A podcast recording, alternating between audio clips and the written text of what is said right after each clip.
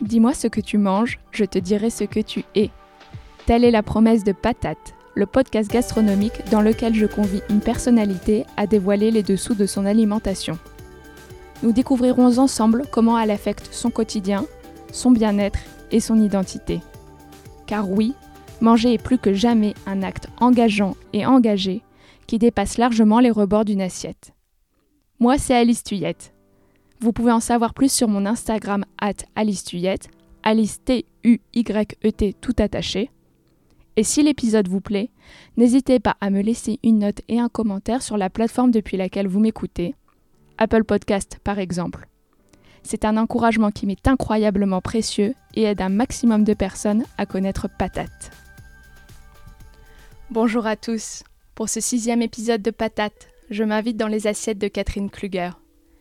Après une carrière de juriste, puis d'avocate dans l'univers de la musique, Catherine décide à presque 40 ans de transformer sa passion pour la cuisine en métier.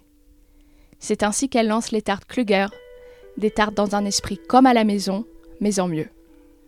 C'est aujourd'hui sur le granola qu'elle a jeté son dévolu en commercialisant des recettes plus réjouissantes les unes que les autres, toujours avec le souci de garantir un sourcing de qualité et des préparations saines, ni trop grasses, ni trop sucrées.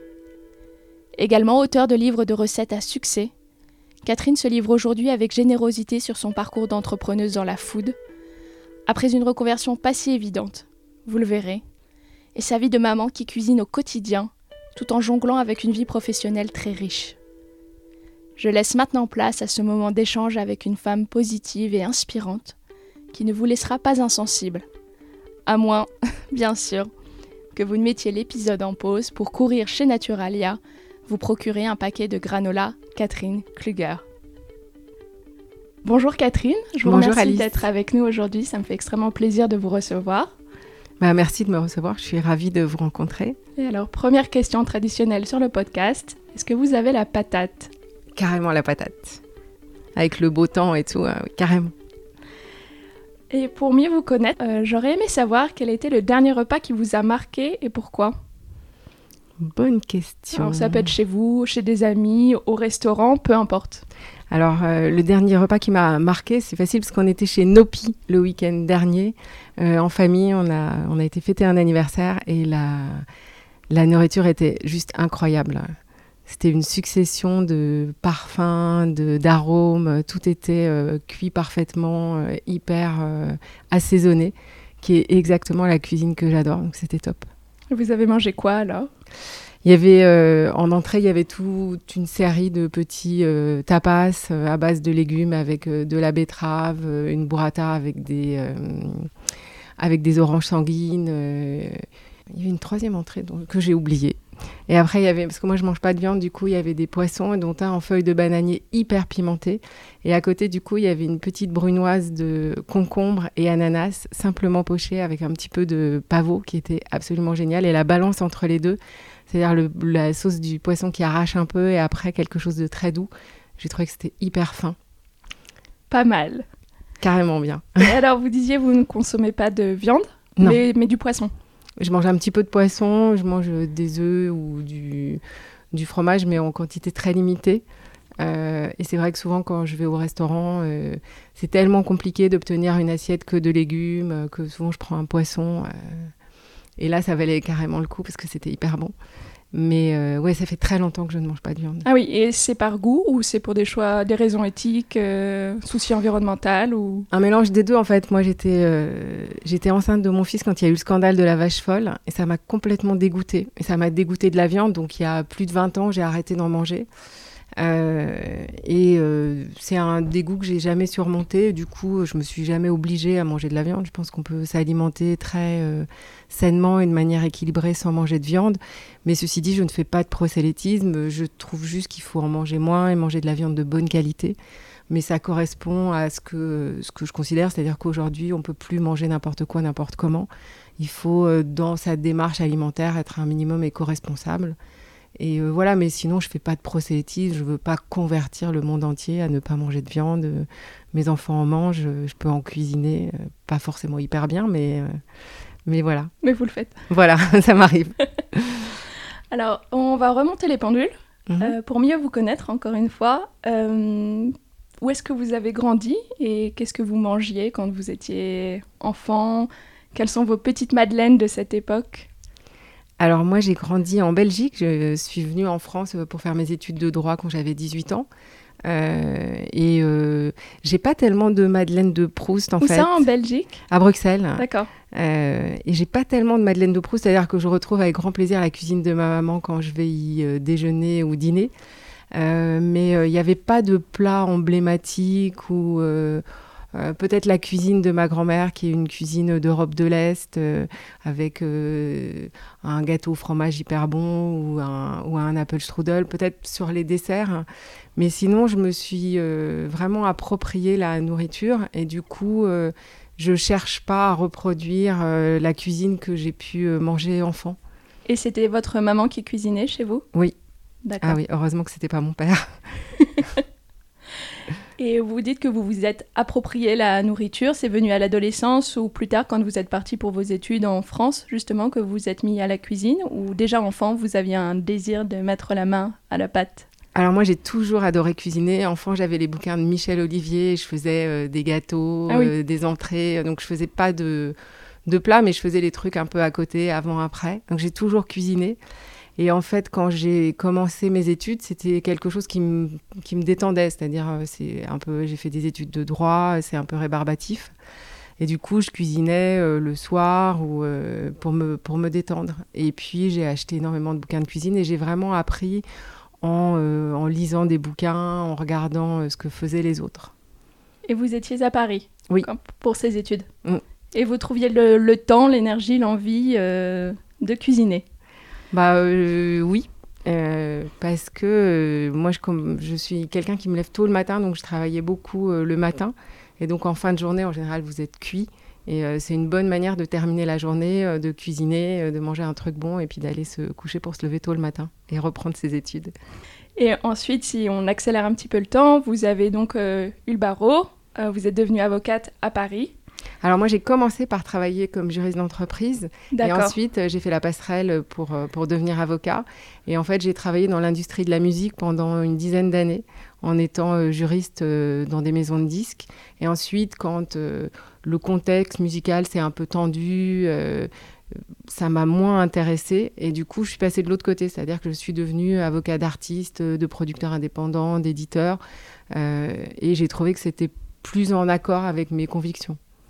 Et du coup, vous avez fait 10 ans euh, comme juriste en entreprise. Et après, combien d'années J'ai fait 6 euh, ans, de, 6 ans, 6 ans comme avocat. Et comment est-ce que vous vous alimentiez à cette époque, quand vous travailliez Je sais, là, on parle d'une quinzaine d'années, ce qui est assez vaste. Bah, j'ai toujours, euh, j'ai toujours cuisiné et j'ai toujours cherché à faire des choses nouvelles. Moi, j'ai un, je suis très curieuse, donc j'ai beaucoup expérimenté, cherché. J'ai acheté plein de livres de cuisine. Donc euh, comment je m'alimentais Je pense euh, de, manière assez simple toujours euh, et en transformant moi-même les choses. Mais j'étais moins sur la saison que je peux l'être aujourd'hui. Je pouvais manger des tomates en hiver, ça me paraissait pas normal. voilà, donc on n'avait pas quand même cette même conscience de l'importance de ce qu'on mange, de, des rythmes des saisons et tout ça. Mhm. Mais sinon, le même fil rouge, euh, déjà, cette envie de cuisiner euh, a toujours été assez présente en fait dans votre euh, vie. Oui. Assez jeune. Un peu moins bien assaisonné sans doute. bah, c'est ça, on se perfectionne. Heureusement, c'est comme ça qu'on apprend, c'est ça qui est chouette. Après ces, ces expériences, vous l'avez dit, en entreprise puis en indépendante, avocat, vous êtes tourné vers la gastronomie. Mhm. Vous êtes devenu célèbre avec vos tartes. Euh, pourquoi ce revirement? Comment est-ce que ça s'est passé? Comment est-ce qu'on se lève euh, un matin en décidant de changer de vie? Ou peut-être ce n'est pas un matin, mais plusieurs matins pour en arriver là? Ouais, je pense que le métier d'avocat et puis euh, le milieu de la musique était quand même devenu beaucoup plus un, métier où on faisait du, litige qu'un métier où on faisait des choses constructives, de la négociation, etc. Parce que c'était un domaine qui a vécu une crise incroyable. Donc ça, euh, ça pesait sur mon quotidien. Parce que là, cette crise, en fait, juste pour revenir un peu plus précisément là-dessus, on parle des années, euh, c'était quoi, il y a il y a une dizaine, d'années. Du ouais. coup, vraiment la crise du disque. Et, euh, bah, ils n'ont pas vu venir MP3. euh, et du coup, ils se sont fait piller leur contenu. Ils n'ont pas réussi à trouver une juste rémunération. euh. La musique a circulé librement. euh, Et, c'était coup- ça les litiges que vous traitiez en fait pour des Alors moi, je artistes qui étaient en guerre contre des. Ouais, moi je traitais beaucoup euh, des litiges pour des artistes ou des producteurs parce que je faisais au départ mon métier c'était de faire beaucoup d'activités contractuelles, de négociations. Mhm. Mais là il y avait plus de négociations parce que de toute façon c'était quand vous- déjà vous aviez une proposition de contrat, vous étiez tellement content. Il n'y avait plus pas... rien à négocier Il n'y finalement. avait pas grand chose à négocier, donc vous n'aviez pas beaucoup de valeur ajoutée. Moi, j'avais la chance de travailler avec des producteurs indépendants qui étaient hyper créatifs et ça m'a permis de garder euh, ce, lien un peu positif. Mais sinon, j'avais beaucoup de clients qui venaient vers moi, euh, qui avaient euh, des litiges, qui avaient. Voilà, c'était beaucoup moins. positif et moi c'est pas quelque chose que je que j'adore donc c'était un- une activité quotidienne qui était moins conforme à ce que ce que j'aime faire à ce que je sais faire euh, voilà, j'étais pas une fan de la plaidoirie et de tout son décorum, donc voilà. Oui, c'était plus euh, votre truc. Ouais, c'était moi mon truc, c'est clair. Et ce qui veut dire que vous aviez d'abord le désir de quitter ce métier-là et vous avez trouvé la. Non, c'est l'inverse, la- en fait. Non, c'est la gastronomie qui est venue. euh, Moi, j'ai toujours cuisiné, donc dans un dîner avec des potes, ils m'ont dit, mais euh, tu, de, de- tu, tu devrais pas continuer à t'acharner dans une profession qui te rend pas heureuse. Tu, cuisines, tu devrais faire un truc dans la gastronomie. Tu fais des tartes, tu devrais faire des tartes. Et puis je me suis dit, oh bah oui, bien sûr, quelle bonne idée. Et je me suis lancée, mais littéralement à la fleur au fusil, c'est-à-dire que j'ai pas du tout euh, appréhendé euh, ce que ça pouvait être le quotidien euh, de, de, de monter une une entreprise dans la gastronomie. Euh, je me suis pas posé euh, cinq questions. Euh, je me suis dit ah mais oui quelle bonne idée. Et puis je me suis dit bah si je trouve un local je le fais, si je trouve un financement je le fais, si je trouve un pâtissier pour me perfectionner mes recettes parce que ce que je faisais chez, chez moi c'était peut-être très bon mais c'était pas du tout euh, la qualité que que j'ai que j'ai exploité ensuite et c'était certainement pas quelque chose de vendable. Mhm. C'était très sympa, mais euh, et du coup, j'ai réussi à travailler avec Nicolas Bernardet, qui est un meilleur ouvrier de France, qui est venu chez moi, qui a goûté ce que je faisais et qui a tout à fait respecté euh, ma personnalité, mais qui a fait ça, enfin, qui m'a aidé sur le travail de la pâte, sur la pré-cuisson, sur euh, sur les process. Et le produit que j'ai sorti, il était euh, qualitativement euh, sans commune mesure avec ce que je faisais et pour autant c'était vraiment un produit qui me ressemblait parce qu'il était euh, il avait ce petit look fait maison il n'était pas complètement parfait euh, on n'arrasait pas les bords des tartes sucrées euh, voilà ça avait ce petit côté quand même un peu artisanal qui me Tout correspond en ayant une constance qui est nécessaire pour euh, commercialiser. oui, et puis euh, en ayant un croustillant de la pâte qui était incomparable, le mien il devait être un peu détrempé. Nicolas a même pas voulu goûter la part de tarte salée que je lui avais servie. Voilà, je pense qu'il y avait, euh, il y avait vraiment, enfin, en- le côté euh, amateur. euh, c'est pas un truc qu'on peut se dire bon bah moi euh, je fais des super bonnes tartes, mais mes potes trouvent que c'est bon donc je vais lancer une, boutique de tartes. C'était pas mon ambition. Si je voulais passer le pas, je voulais le faire avec quelque chose qui soit vraiment très bon puis qui apporte quelque chose de différent. Dans votre bande de copains, vous étiez reconnue comme ah, la bonne cuisinière. Quand, quand on va chez Catherine, euh, qu'est-ce qu'on mange bien? Voilà, c'est ça. Et, euh, et en général, on emporte euh, soit les restes, soit des biscuits que j'ai fait la veille, soit voilà, c'est ça avait un petit côté assez sympa. Mais c'est sans commune mesure avec euh, ouvrir un- un- une boutique de tartes ou commercialiser un produit. Bien sûr. Alors, je trouve que vous le racontez avec euh, beaucoup de fraîcheur, Euh, comme si c'était assez spontané comme mouvement. Mais vous êtes allé voir Nicolas Bernardet, euh, qui est donc un meilleur ouvrier de France. Il est installé en région parisienne. Alors maintenant, il est installé en région parisienne. À l'époque, il travaillait pour l'école Le Cordon Bleu et il faisait Ah, euh, et il faisait ce type de prestations. En fait, initialement, j'étais allée voir Fabrice Le Bourda, qui avait le blé sucré Ah, et qui faisait des tartes de dingue. Bien Et sûr. je lui avais dit, voilà, est-ce que vous accepteriez de m'apprendre? Et euh, au début, il m'a dit oui. Puis après, il m'a dit, j'ai pas le temps, je suis débordée par mon quotidien. Mais je peux vous présenter Nicolas. Et donc, c'est comme ça que j'ai rencontré Nicolas. Et, euh, et on s'est hyper bien entendu. Et c'est euh, quelqu'un qui a un immense talent et qui a beaucoup de technique. Et en fait, ce qui est super, c'est qu'il s'est vraiment... euh, il n'a pas apporté son goût ou son, sa patte, il a vraiment apporté sa technique et il a respecté ce que je voulais faire moi, c'est-à-dire quelque chose qui est à la fois très travaillé, mais aussi très fait maison. Je comprends bien ce qui, ce qui était parfait pour vous, en fait, très complémentaire par rapport à votre approche et ce que vous cherchiez à faire, tout en conservant vous votre, euh, votre ADN. Voilà, c'est-à-dire il fallait qu'il apporte toute cette technique que j'ai pas. Moi, j'ai pas fait de CAP. Euh, voilà, j'ai appris chez moi en lisant des bouquins de cuisine. C'est pas, euh, c'est pas du tout pareil. Et même quand j'ai démarré, euh, Nicolas m'a aidé à recruter un chef qui était un mec génial et avec lequel j'ai bossé pendant quatre ans. Bah, c'est lui qui m'a appris les gestes, qui, qui m'a aidé à me perfectionner. Euh, et aujourd'hui, euh, je, bon, je fonce une tarte à toute vitesse et euh, le bord est quoi qu'il arrive, même si je respecte pas le temps de pause, impeccable. Je sais tailler des légumes, je sais organiser une cuisine, mais ça c'est vraiment. oui, le, tour de main, ça prend. Bah, je pense qu'il y a dans la cuisine, il y a la technique et puis après il y a tout ce qu'on apprend au quotidien sur les mises en place, sur voilà. Et ça, je l'ai vraiment appris au début quand j'ai travaillé avec le chef que j'avais embauché. Très bien. Et les tests, vous les avez fait dans votre cuisine avec lui ou... Alors les tests, on a eu trop de chance parce que Nicolas était un ancien euh, chef euh, du Quai d'Orsay.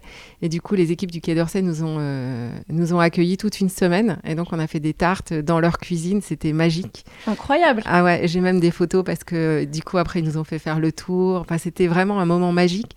Et donc, tous les soirs, je ramenais des tartes chez moi et puis on testait avec mes potes pour savoir si c'était la bonne épaisseur, si la présentation était bonne. Voilà. Donc, on a passé une semaine complète à manger des tartes. Bon, on était un peu écœurés à la fin de la semaine, mais c'était magique. Et à la fin de la semaine, j'avais mon produit, mon diamètre, euh, les hauteurs que je voulais. Euh, euh, voilà, j'avais une pré-bible que après on a affiné au moment de l'ouverture, mais on avait déjà. ouais, on avait déjà. Ah oui, la base sur laquelle travailler pour ensuite décliner, travailler d'autres recettes. Mais une fois qu'on a bah, déjà, la bonne pâte. La bonne pâte, la bonne cuisson. et puis se dire une tarte pour 4 personnes, c'est 16 cm de diamètre. Pour 6, c'est 24. voilà. Parce qu'une fois que vous avez acheté les cercles, c'est fini. Hein. on ne peut plus changer. Et vous aviez quel âge euh, bah, alors c'est le cliché de la crise de la quarantaine parce que j'avais juste 39 ans et donc euh, j'ai ouvert euh, autour de mes 40 ans. C'est un choix courageux, j'imagine, parce que à 40 ans vous aviez déjà deux enfants, trois enfants? Deux. Deux déjà? C'est pas évident de, de, se dire je change de vie. Vous... C'est totalement inconscient en fait. C'est absurde. Honnêtement, il y a plein de gens qui viennent à moi. Vous ne le referiez pas euh... Bah si, parce que maintenant que j'ai le recul et tout ça, mais c'est euh, hyper dur. Et puis euh, c'est un vrai changement de train de vie. Moi j'avais un j'avais un train de vie qui a complètement euh, changé euh, parce que je gagnais pas du tout la même chose en faisant des tartes qu'en étant avocat. Il y a un paquet de choses que j'avais pas anticipé et du coup, je pense que je l'aurais sans doute pas fait. Maintenant, je trouve que c'est une chance de pas l'avoir anticipé parce que du coup, je l'ai fait et que c'est euh, voilà, c'est un chemin de vie et aujourd'hui, je suis hyper heureuse de là où je suis. Mais ouais, c'est difficile. Et vous aviez un, une partenaire euh, dans la vie qui vous, qui vous aidait, enfin financièrement votre mari ou je ne sais pas qui. Ouais, mais les choses se passent jamais comme vous pensez qu'elles vont se passer, donc ça a été un petit peu euh, rude. Un peu sportif. Très sportif. Très sportif. Ouais, puis l'entrepreneuriat, moi, c'est ce que j'ai appris. Euh, c'est une avalanche de bonnes et de mauvaises nouvelles. Donc, quand vous avez une mauvaise nouvelle, vous dites, bon, ok, j'arrête, c'est trop dur, j'y arriverai jamais. Puis derrière, vous avez une super bonne nouvelle. Donc, vous dites, bah non, c'est pas le moment d'abandonner. Donc, voilà, il y a un mélange de tout ça. C'est ça, ce qu'on entend, c'est des pics très, très hauts, très, très bas. Et puis, vous avancez comme ça. Euh, bah, je pense que tous les entrepreneurs vous disent un peu la même chose, et que ce soit dans la gastronomie ou ailleurs. Mais c'est vrai que dans la gastronomie, c'est souvent des pics qui sont assez physiques. quoi. C'est le truc où il faut, euh, faut aller remplacer le chef parce qu'il s'est pas levé, il faut aller sur un salon à 6 heures du matin. Voilà, il y a, y a, beaucoup euh, d'éléments matériels, physiques qui sont assez durs. Euh, et peut-être qu'on est plus armé pour le faire à 20 ans qu'à 40. Ou quand on est un homme qu'une femme. enfin... vu, votre réussite, vous étiez bien armé. Et quelle était la chronologie? Vous avez continué de travailler au, départ tout en travaillant le soir sur, euh, sur des recettes, des choses comme ça Ou vous avez arrêté de travailler euh, À partir de quel moment ensuite vous avez ouvert euh, votre adresse? Alors en fait, moi j'ai eu l'idée au mois de décembre, euh, et j'ai ouvert en juin et j'ai euh, arrêté le barreau en mai. Donc euh, je faisais les deux en parallèle tant que ouais, c'était un et, peu... quand on connaît le milieu, c'est extrêmement rapide une ouverture en six mois. c'est ce que je vous dis, il y a un côté très inconscient et puis il y a un côté de tous les feux sont ouverts donc il faut y aller. Et je pense que si j'avais pas fait ça, c'est-à-dire si j'avais fait le chemin un peu plus classique de faire Ferrandi, d'apprendre, je pense que je l'aurais jamais fait. J'aurais mesuré toutes les difficultés et je l'aurais pas fait. Donc c'est à la fois une, ouais, c'est une chance quelque part. Et pour rappeler aux auditeurs, vous avez ouvert où? Alors j'ai ouvert rue du Forez, qui était euh, juste à côté de la rue de Bretagne, qui après est devenu le quartier food. C'est ça. Et euh, c'était à côté du carreau du Temple, juste avant les travaux. C'est un quartier euh, merveilleux auquel je vous une grande tendresse. Et je pense que c'était vraiment une, une chance d'ouvrir là-bas parce que le focus était fait sur ce quartier. Il y a eu plein d'ouvertures après. Et c'est devenu vraiment le quartier euh, des petits projets émergents dans la bouffe. Euh, euh, voilà. Et puis la boutique était trop mignonne. Moi, je suis passée devant, c'était une agence immobilière. Et donc, je suis rentrée et je dis Ah, le lieu est magnifique. Et le, monsieur qui était à l'intérieur m'a expliqué que c'était une ancienne boulangerie. Et donc, j'ai vu le conduit de boulangerie en briques et tout ça. Et je me suis dit bah, C'est trop merveilleux. Et du coup, j'ai pris ce lieu. Euh, qui était un peu plus grand que ce que je pensais. Du coup, j'ai fait un petit salon de thé, ce que j'avais pas du tout euh, imaginé faire. Ah, au départ, ça devait être que de la vente emporter. Ouais, pour moi, c'était vraiment des tartes euh, que vous mettiez sur votre table et vous pourriez dire c'est moi qui l'ai fait parce que ça avait ce petit côté fait maison. Et puis quand vous les goûtiez, vous disiez ah mais il y a quand même de la technique derrière. Donc ça c'était mon projet initial. Et puis le lieu a fait que j'ai fait ce salon de thé. Je pense que ça ça a permis aux gens de, de passer le pas, de goûter parce que vous vous asseyez, vous prenez une part de tarte, une salade. C'est moins impliquant que d'acheter une tarte pour quatre personnes parce que je faisais pas de tarte individuelle et de la ramener chez vous. Donc euh, ça a permis la découverte. Ça m'a ramené énormément de presse aussi, ce qui m'a énormément aidé. Donc, euh, donc voilà, c'était un, c'était un, bon. C'était un coup de bol, quoi, de, de, trouver ce lieu. Puis avec les briques apparentes et tout, c'était vraiment super joli. Je me demandais, vous avez eu un souci de légitimité? J'ai l'impression maintenant, quand on en parle, que ça arrivait tellement vite et tout s'est fait dans une sorte, euh, pas d'urgence, mais disons de, rapidité extrême. Et euh, les recettes, et trouver un lieu, et ouvrir, et remplacer, être là au pied levé tout ça en apprenant en même temps. Euh, du coup, vous n'avez peut-être pas eu ce recul-là au moment de l'ouverture, mais c'est arrivé à un moment donné? Euh, non, j'ai pas eu de problème de légitimité. D'abord parce que Nicolas était très gentil, et ensuite parce que j'ai travaillé avec un chef et que chacun avait sa place. C'est-à-dire que moi, c'était ma boîte, euh, c'était mes recettes, c'était moi qui faisais la création et lui, il apportait tout son savoir-faire et on a fait un super duo.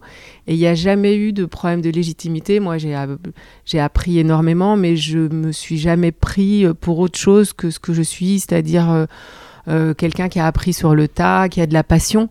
Mais voilà, je n'avais pas de problème de légitimité parce que je suis restée, je pense, à ma place.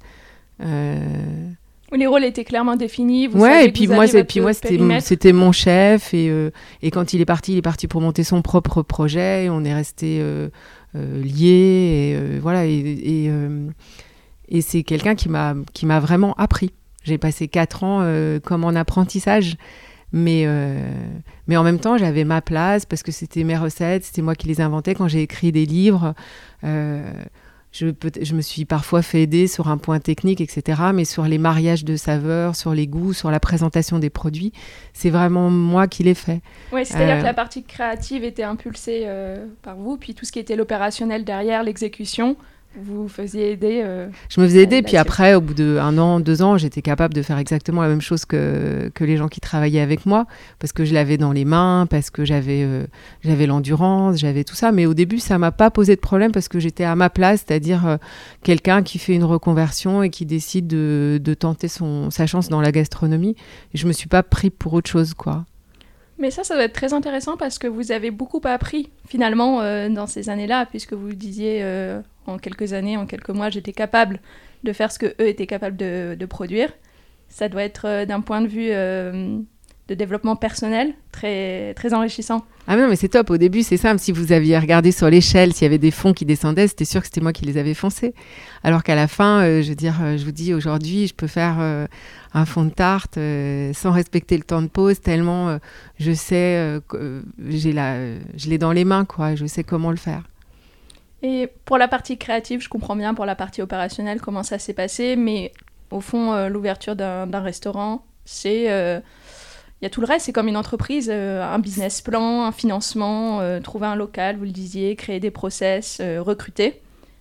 Comment est-ce que vous avez fait? C'était vous, bah, cette partie-là? bah, Moi, j'avais fait des études de droit et puis j'avais fait beaucoup de de négociation de contrat, donc je savais écrire un business plan, euh, je savais euh, constituer une boîte, euh, voilà, j'ai utilisé ce que je savais faire.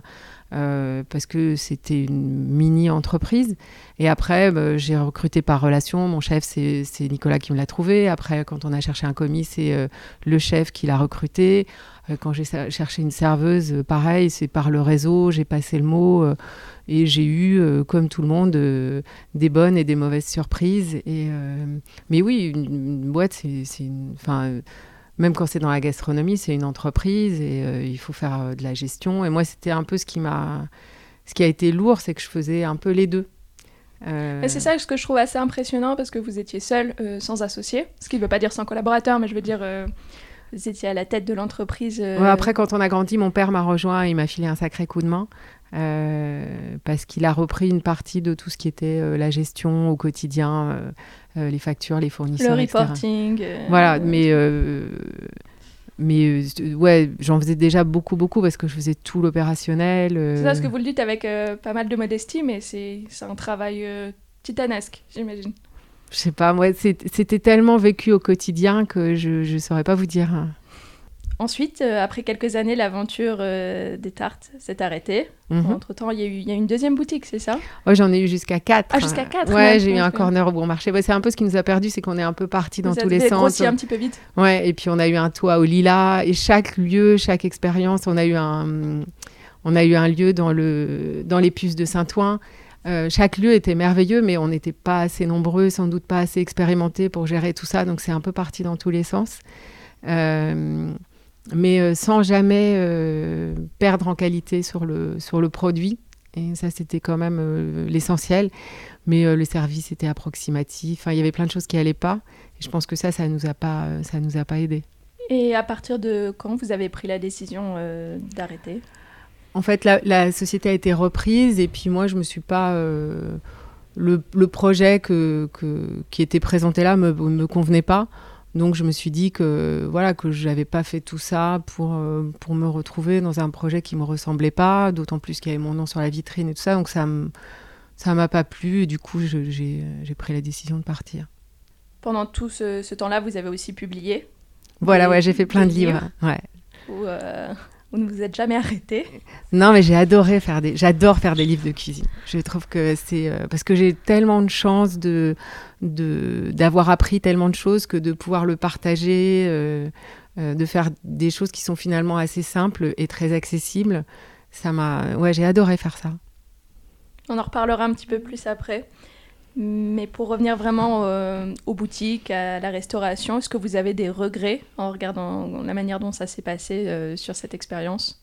Non, c'est une courbe d'apprentissage. Évidemment que quand on, voit les imperfections, on aurait voulu que ce soit mieux et tout ça. Mais bon, après, euh, c'est la vie, c'est comme ça qu'on apprend, sans doute. Ou peut-être qu'il y a d'autres manières d'apprendre, mais en tout cas, moi, ce que je trouve euh, positif, c'est que les gens ont quand même retenu que euh, la qualité du produit, son originalité, sa constance, donc euh, c'est déjà pas mal.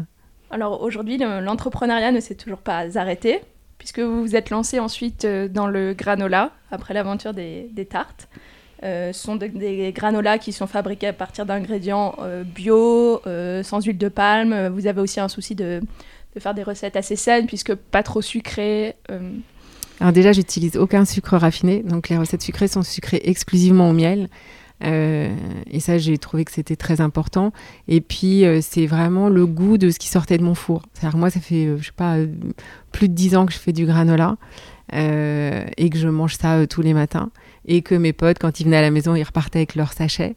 Ils avaient le petit déjeuner du lendemain, du lendemain après voilà, le C'est pas sympa, ça. Quel luxe Ce qui veut dire, j'allais vous demander pourquoi le granola, mais c'est parce qu'en fait, c'était un produit que vous consommiez vous-même et que vous prépariez vous-même à la maison depuis un certain temps. Ouais, et en fait, moi, au départ, je voulais faire des barres de céréales. Et, euh, donc, je suis allée voir quelqu'un qui avait un outil pour faire des barres de céréales, parce que c'est assez spécifique. Et j'ai apporté mon granola en disant, voilà, moi, je voudrais faire des barres avec ça. Euh, et là, la personne m'a dit, mais votre produit est top. Et euh, elle m'a présenté son père qui a une biscuiterie et je suis allée travailler avec lui pour, euh, pour sortir mon granola dans, son, dans son atelier. Euh, et du coup, euh, j'ai réussi à ce que effectivement, euh, il accepte que je fasse avec lui tout le sourcing des produits. Donc, on est certifié bio. Euh, tous les ingrédients sont très majoritairement européens. On a du, on a sourcé du miel auprès d'une entreprise familiale. Voilà, c'était, c'était vraiment très important de travailler en amont sur le sourcing et après, comme dans les tartes, de travailler sur le process. d'adapter mes recettes à son outil parce que c'est pas pareil de le faire avec son sa spatule euh, dans un saladier à la maison, puis de l'étaler gentiment sur sa plaque du four. Les masses euh, n'ont rien à voir. N'ont rien à voir. Et pourtant, moi, ce que je voulais, c'était qu'on retrouve cette uniformité de cuisson, euh, ce côté très croustillant et très fluide, qui est un peu la particularité de mes granolas. et voilà, donc c'était pas si facile, mais en 6-8 mois, ça c'est. En 6-8 mois Ouais.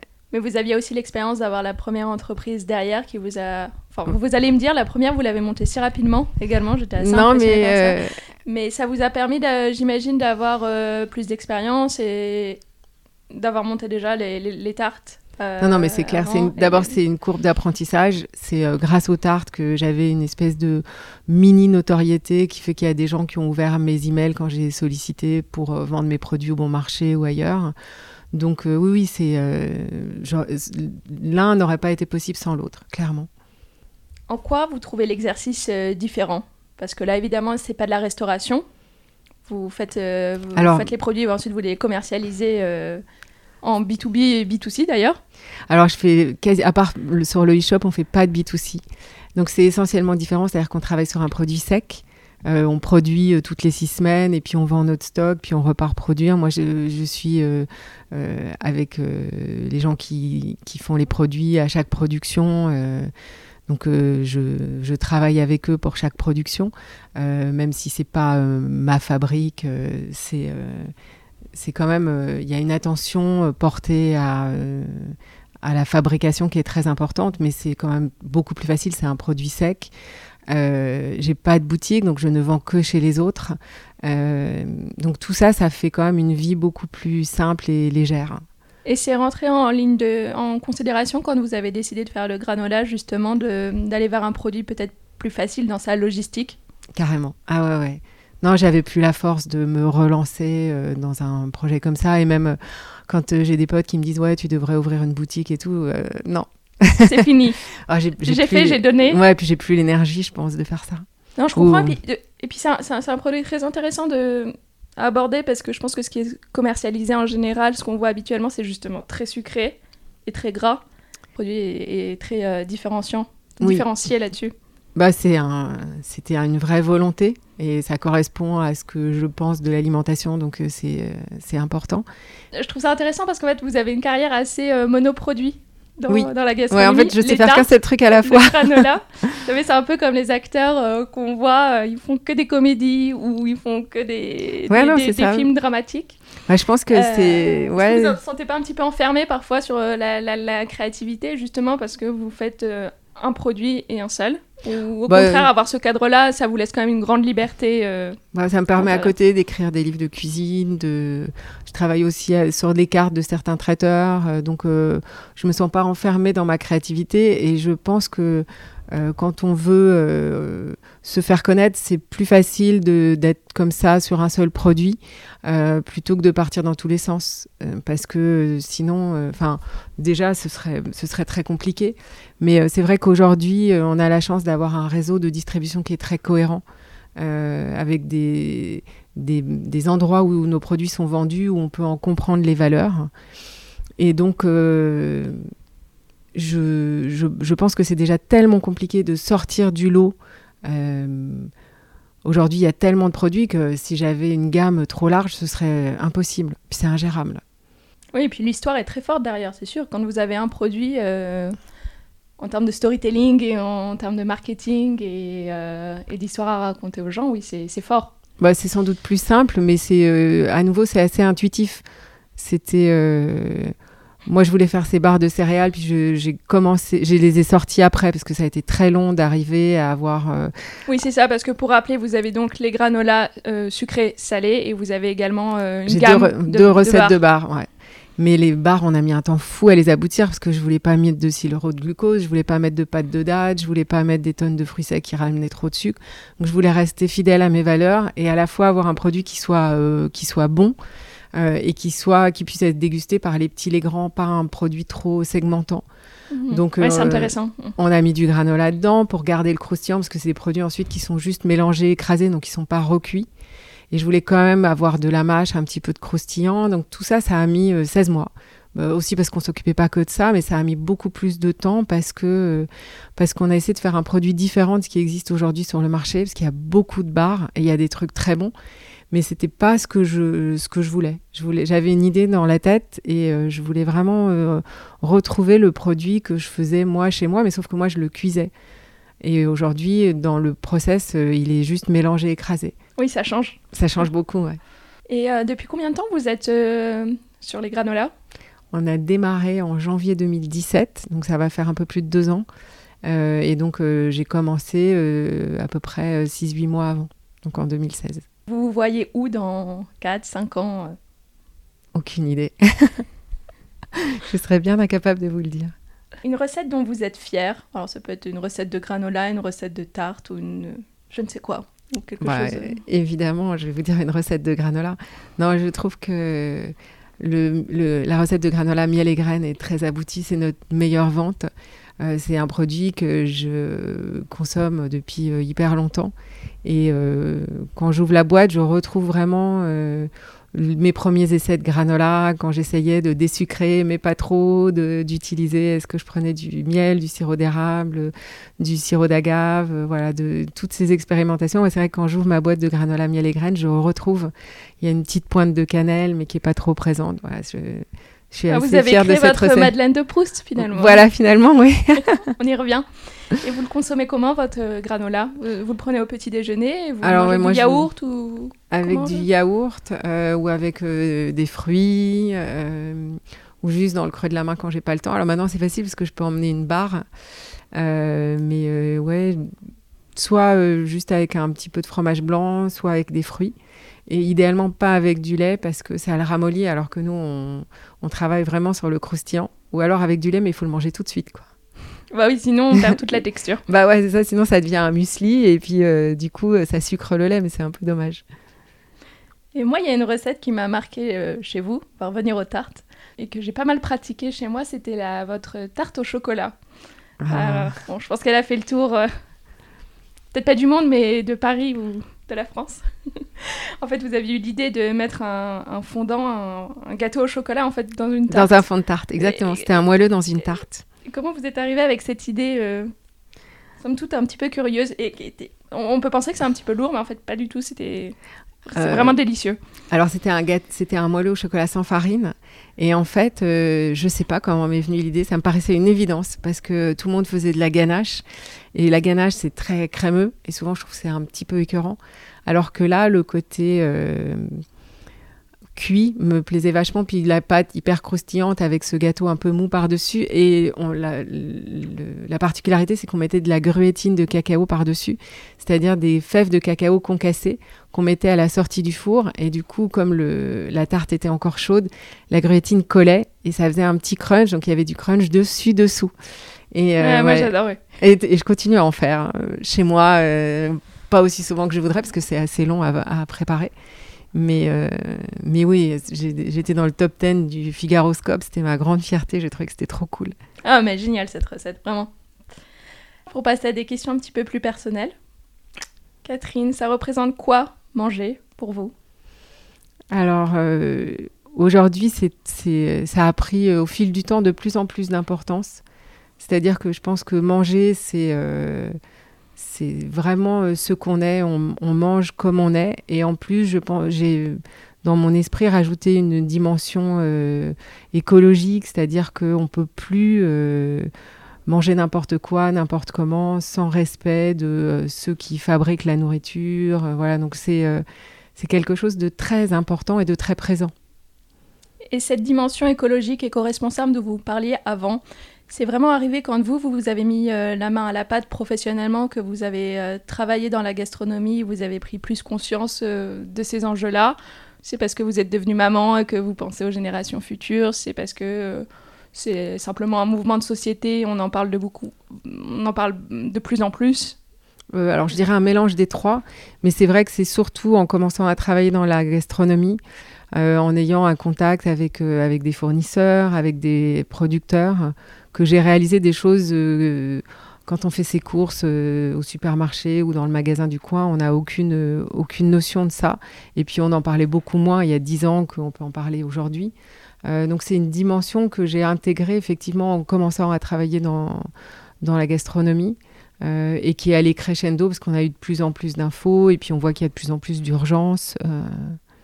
Euh. Ouais, puis je pense aussi parce que comme j'ai appris à mieux cuisiner, j'ai pu euh, passer la barrière de cuisiner des, des légumes que j'avais aucune idée ni de leur goût, ni de comment les préparer, que ce soit le panais, que ce soit certaines betteraves. Oui, des légumes qui ont un petit côté intimidant quand on n'est pas accoutumé. Oui, puis on les regarde, on ne sait pas quoi en faire. Moi, je me souviens d'avoir euh, expliqué à des potes ce qu'on faisait avec du chou rave. J'avais fait une salade avec du chou rave. ils me disent Ah bon, mais c'est quoi? Donc, je leur montre le petit truc rond avec les antennes que je trouve hyper drôle. Mais euh, ils étaient. Euh, et c'est des gens qui cuisinent, qui aiment la bouffe. Donc, c'est étonnant, quoi. Parce que finalement, on a vachement de barrières et c'est. couper une tomate en quatre ou faire des tranches de courgettes, ça, ça va très bien. Mais euh, tout ce qui est euh, tout ce qui pousse entre novembre et mars-avril, on est moins familier. Et euh, j'ai appris à, cuisiner ça et j'ai eu envie de le partager. Ça fait beaucoup partie de mes livres de cuisine, des recettes autour de ces légumes un petit peu moins courants. Ouais, c'est une démarche qui fait du bien parce que c'est vrai, on a tendance à graviter autour des mêmes légumes, des mêmes recettes assez faciles. Alors que oui, la moitié de l'année, c'est des légumes racines et faut qu'on apprenne à les cuisiner. Il faut qu'on apprenne à les cuisiner et c'est hyper bon. Vous parliez des, livres de cuisine. Vous en avez sorti combien? Euh, Vous en avez combien de votre actif? J'ai écrit quatre livres de tartes et ensuite j'ai sorti euh, Super Nature en 2017, Peace and Love en 2018 et puis un petit livre sur le granola euh, fin de l'année dernière, donc 2018. Les dernières années, vous avez été extrêmement prolixe. Ouais. Moi, j'ai eu, euh, eu la chance euh, de rencontrer Jean de la Martinière et j'ai fait Super Nature, qui est un bouquin que j'adore et qui continue à se vendre euh, deux ans après sa sortie, ce qui est vraiment chouette. Et ensuite, j'ai rencontré des gens qui avaient des fermes urbaines. et qui voulaient au début offrir une petite brochure aux gens qui s'abonnaient justement pour, pour qu'ils puissent appréhender. Il y a beaucoup d'herbes aromatiques, ce qui est un peu le fil conducteur de ma cuisine. Et du coup, il m'avait dit, mais est-ce que vous pouvez donner des, idées autour des herbes aromatiques? Et euh, j'en ai parlé à mon éditeur qui m'a dit, mais pourquoi ne pas en faire un livre? Et du coup, on a fait Peace and Love, qui est le nom de ces fermes urbaines, et qui est très euh, centré euh, sur, sur les saisons, sur les petits légumes, sur les herbes aromatiques, toutes ces choses qu'on peut faire pousser sur les toits. C'est ça, du coup, au fur et à mesure des, rencontres qui se font et des opportunités, ça s'est créé. Et quel est l'exercice que vous appréciez le, plus euh, aujourd'hui euh, Vous allez me dire tout peut-être. Je veux dire entre écrire des livres, euh, développer des recettes, diriger une entreprise. alors diriger une entreprise, c'est pas mon truc préféré. mais je suis hyper contente de la développer. ça me donne l'occasion de rencontrer énormément de gens d'horizons très différents. Et donc ça, c'est un apport, euh, c'est quelque chose que j'adore. Et après, il y a l'aspect création de recettes euh, qui correspond finalement à mon quotidien, c'est-à-dire euh, et au quotidien de tout le monde. C'est-à-dire on ouvre son frigo, son placard, on regarde ce qu'on a, et puis on se dit bah, qu'est-ce qu'on va manger ce soir, et on, fait un truc, et puis quand c'est bon, du coup, on se dit bah, il faudrait que je me souvienne comment le faire, et je le note. Donc maintenant, j'essaie de le noter plutôt avant qu'après. Ça ça m'évite des déconvenus. Mais, euh, mais je dirais, ouais, ce double aspect euh, de, de, développer sa société, de rencontrer des gens et puis d'avoir euh, la, la, chance de, de, créer des choses et de les partager. Ouais, c'est une vie professionnelle très riche. Quand on vous demande ce que vous faites, vous, vous dites quoi? Je suis, je suis auteur, entrepreneuse, cuisinière, artisan. ouais, je pense voyez que comment? un mélange de entrepreneur et artisan. Euh, parce que dans artisan, il y a effectivement le côté euh, un peu euh, du quotidien de fabriquer ses produits, de, les emballer, de leur donner toute l'attention nécessaire. Et puis aussi l'aspect création, quand vous êtes artisan, vous proposez des produits nouveaux. On va passer de la vie professionnelle à la vie un petit peu plus à la maison, mais toujours avec la cuisine évidemment. Est-ce que vous cuisinez toujours beaucoup quand vous êtes chez vous, qui cuisine à la maison Et je sais que vous avez des, grands-enfants maintenant, peut-être que eux aussi participent? Alors, euh, c'est plus le petit qui participe que les grands. Euh, mais plus pour faire des gâteaux ou des cookies. Euh, moi, je cuisine au quotidien. bon, il y a des soirs, j'ai pas envie, hein, c'est comme tout le monde, mais globalement, je cuisine je cuisine au quotidien. Euh, je suis assez organisée, du coup, les soirs où j'ai vraiment pas envie, j'ai toujours un truc euh, dans le congèle ou facile à assembler ou euh, des restes à recycler. Donc, c'est assez organisé. et les grands, ils savent cuisiner, mais si vous le faites à leur place, ça les arrange. quoi. S'il faut juste mettre les pieds sous la table, ça va très bien. Et vous cuisinez quoi surtout chez vous? Des choses assez simples Quelle est votre spécialité au quotidien? Alors, je cuisine des choses assez simples. Il y a très souvent, ou il y a toujours des légumes, euh, souvent une céréale euh, et euh, une protéine animale ou végétale. Donc, j'essaie de composer des assiettes assez, assez simples, mais avec des produits qui sont très peu transformés. Il n'y a jamais 50 000 saveurs au milieu de l'assiette, parce que je trouve que c'est un peu dommage. Mais il y a toujours des herbes aromatiques et j'ai beaucoup je me suis beaucoup penchée sur les assaisonnements et je trouve que ça change tout. Vous pouvez faire euh, des carottes râpées ou juste cuites à la vapeur ou passer au four. Si vous avez une bonne sauce par-dessus, ça. Ah, ça fait 80% d'un plat, une sauce. Voilà, exactement. Et du coup, euh, je me suis beaucoup, beaucoup euh, concentrée sur les assaisonnements.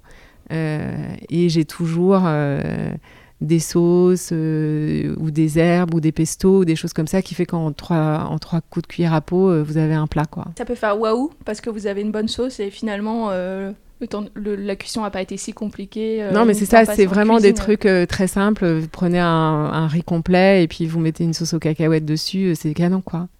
Et vous dites que vous êtes assez organisé, évidemment vous êtes maman, vous avez une vie professionnelle à côté.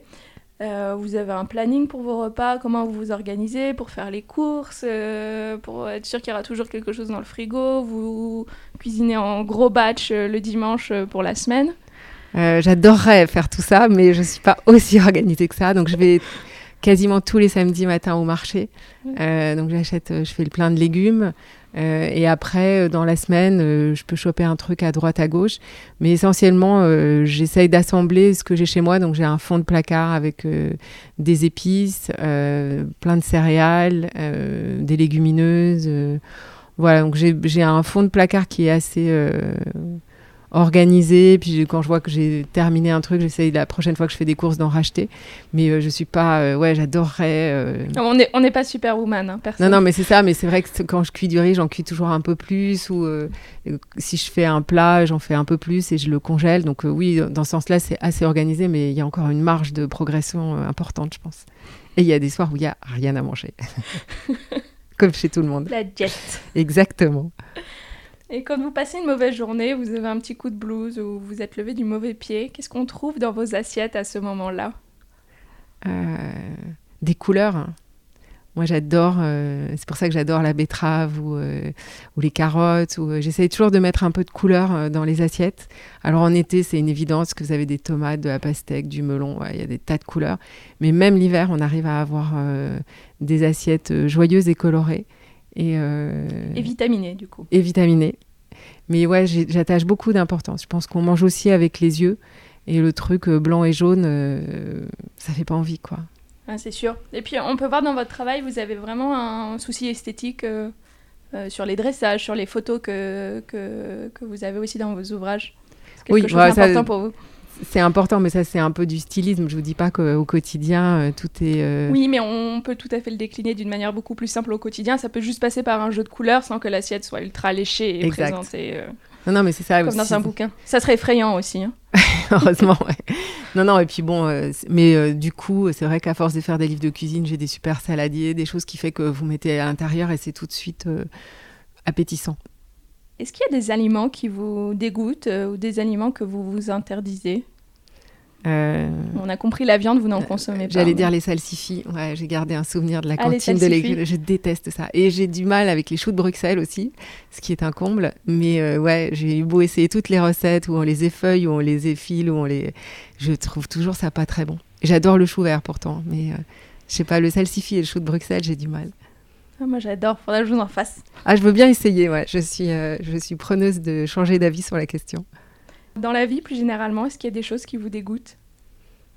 Euh, Ouais, euh, certains comportements, ouais, l'incivilité d'une manière générale. Qu'est-ce qui vous donne le plus d'énergie en dehors de la nourriture? Mes enfants, je pense. je trouve que l'échange avec des petits, des grands, ça vous donne une pêche incroyable. et parfois, ça vous, ça vous plombe aussi, mais, euh, mais le plus souvent, ça vous donne quand même un peu la pêche. Vous avez trois enfants, c'est ça? Ouais, j'ai trois garçons. Trois garçons, euh, une vingtaine d'années et le, et le dernier à 9 ans, c'est ça? Mm. Maintenant, on approche euh, de la fin de l'épisode. Est-ce que vous êtes prête pour une série de questions très courtes auxquelles il faut répondre le plus vite possible? Allez, c'est parti. C'est l'interview Patate en rafale avec Catherine Kruger. Sucré ou salé? Salé. Petit déjeuner, déjeuner ou dîner? Euh, Petit déjeuner, petit déjeuner et un petit peu dîner. On a le droit à deux réponses? Joker. Pas forcément. bon alors petit déjeuner. Resto du coin ou table étoilée? Euh, Resto du coin. Votre assiette, vous êtes du genre à la partager ou plutôt chacun son plat, pas touche? Ah non, partagez. Amande ou noisette Noisette. Un plaisir coupable que vous ne voudriez raconter à personne euh, La capacité à manger des, choses froides directement du frigo, sans euh, les réchauffer. Euh, du riz, des pâtes, des galettes de légumes. La flemme, quoi. Vin rouge ou vin blanc Vin rouge. Chocolat ou vanille Chocolat. Acidité ou amertume Acidité. Non, amertume. Non, acidité. J'ai une hésitation entre les deux. Fromage ou dessert? Dessert. Tarte ou granola? Granola. Après hésitation. Le cuisinier que vous admirez, et ça peut être une toque célèbre ou votre maman? Euh, Moi, je suis une fan inconditionnelle d'Otolingui. C'est un peu bateau, mais je pense qu'il a révolutionné quand même euh, une partie de la cuisine. Moi, j'ai appris énormément dans ses livres sur les épices, des choses que j'aurais jamais utilisées avant. Et euh, oui, je trouve que. Et ce qui est extraordinaire, c'est qu'il continue à être créatif. Moi, je suis ses euh, chroniques dans le Guardian tous les week-ends. Et tous les week-ends, il y, a y, a, une recette que vous avez envie de faire. Je souscris. Trois ingrédients que vous avez toujours dans votre cuisine euh, Du paprika fumé, des flocons d'avoine, évidemment, et du citron. Vous passez une soirée entre amis, vous enfilez votre tablier ou vous réservez un resto? J'enfile mon tablier. Pâte à tartiner ou pâte à tarte? Pâte à tarte. Vivre pour manger ou manger pour vivre? Euh, Manger pour vivre, mais pas n'importe quoi. La patate, frite, purée, vapeur ou sautée? Purée. Ici, on s'intéresse aussi au bien-être dans son ensemble. Alors, pour terminer, si vous aviez euh, une seule pratique euh, quotidienne qui vous fait du bien, une pratique en fait qui, vous permet d'avoir une vie un petit peu plus heureuse, d'être mieux dans votre basket, laquelle ce serait? Et ça peut être une pratique qui est liée à l'alimentation, au repas ou pas du tout? Alors moi, je me lève une demi-heure avant tout le monde. Et euh, soit je bois un thé en regardant par la fenêtre, soit, je fais un 20 minutes d'assouplissement. Et je trouve que c'est cette petite demi-heure le matin qui vous permet de, de démarrer la journée, d'un peu vous recentrer sur les choses importantes. Euh, c'est un peu mon. C'est votre moment à vous. Ouais, et c'est mon secret de, pour passer la journée euh, entière tranquillement. Ça veut dire que vous vous levez à quelle heure? Je me lève à entre 6h30 et 7h moins le quart, max max. Et c'est un rythme qui me convient bien. Alors certains soirs, du coup, j'ai envie de me coucher hyper tôt. Euh, mais, euh, mais je trouve que ce moment du matin, ça, ouais, c'est un moment où on, respire, on réfléchit, on se recentre et euh, ça vous permet de démarrer la journée de manière différente. Moi, j'ai commencé à faire ça il y a à peine un an et ça m'a énormément vous avez fait senti progresser. un véritable changement entre avant? Et. Bon, déjà, je me lève plus facilement, mais même en dehors de ça, il y a, ouais, y a un changement sur euh, la façon dont se passe la journée. Intéressant. Et quand vous ne l'avez pas, vous, vous le sentez? Ouais. Mais c'est rare, hein. j'y arrive vraiment. Enfin, si par exemple, si je pars tôt le matin ou, euh, ou si je dois, euh, si j'ai un truc très prenant, mais j'essaye de pas de pas le passer Euh, et je pense qu'aussi la répétition, si un jour vous le faites pas, bah, vous, passez, vous gardez quand même cette espèce de, de plus de calme et plus de concentration. Oui, ça a des bénéfices au-delà. Euh, ouais, au-delà de, juste la journée qui suit. Bien sûr. Et là, comme vous parliez de sommeil, je, suis toujours curieuse là-dessus. Vous avez besoin de dormir à peu près euh, combien d'heures pour vous sentir bien? Je sais pas, je calcule pas, mais je dirais 7, 7 heures. 7 heures? Ah oui. Du coup, oui, c'est casable quand même le matin d'avoir cette demi-heure-là. Ouais, c'est jouable. On note ça. Où est-ce que mes auditeurs peuvent vous retrouver euh, Vous pouvez parler de, vos livres, les réseaux sociaux, euh, là où vos granolas sont commercialisés, ce que vous voulez. Alors, je suis assez présente sur Instagram, euh, qui est un, média que j'adore. Je trouve que c'est euh, ludique, c'est instantané, il y a énormément d'interactions. Et ensuite, on trouve mes produits dans tous les grands magasins parisiens, dans tous les magasins Naturalia, dans quelques Biocop. Donc, c'est vraiment une distribution dans des environnements euh, que je, qui, qui, me correspondent. Et ensuite, on a un, site internet, catherinekluger.fr, où on peut retrouver mes livres, les granolas, les bars, tout ça. Très bien. Alors, euh, allez directement sur Instagram pour suivre Catherine et puis euh, goûter ses produits. Ils sont assez faciles à trouver. Je vous remercie beaucoup, Catherine, pour merci cet entretien. Merci mille fois, Alice. C'était un, un vrai plaisir. Pour moi aussi, merci beaucoup.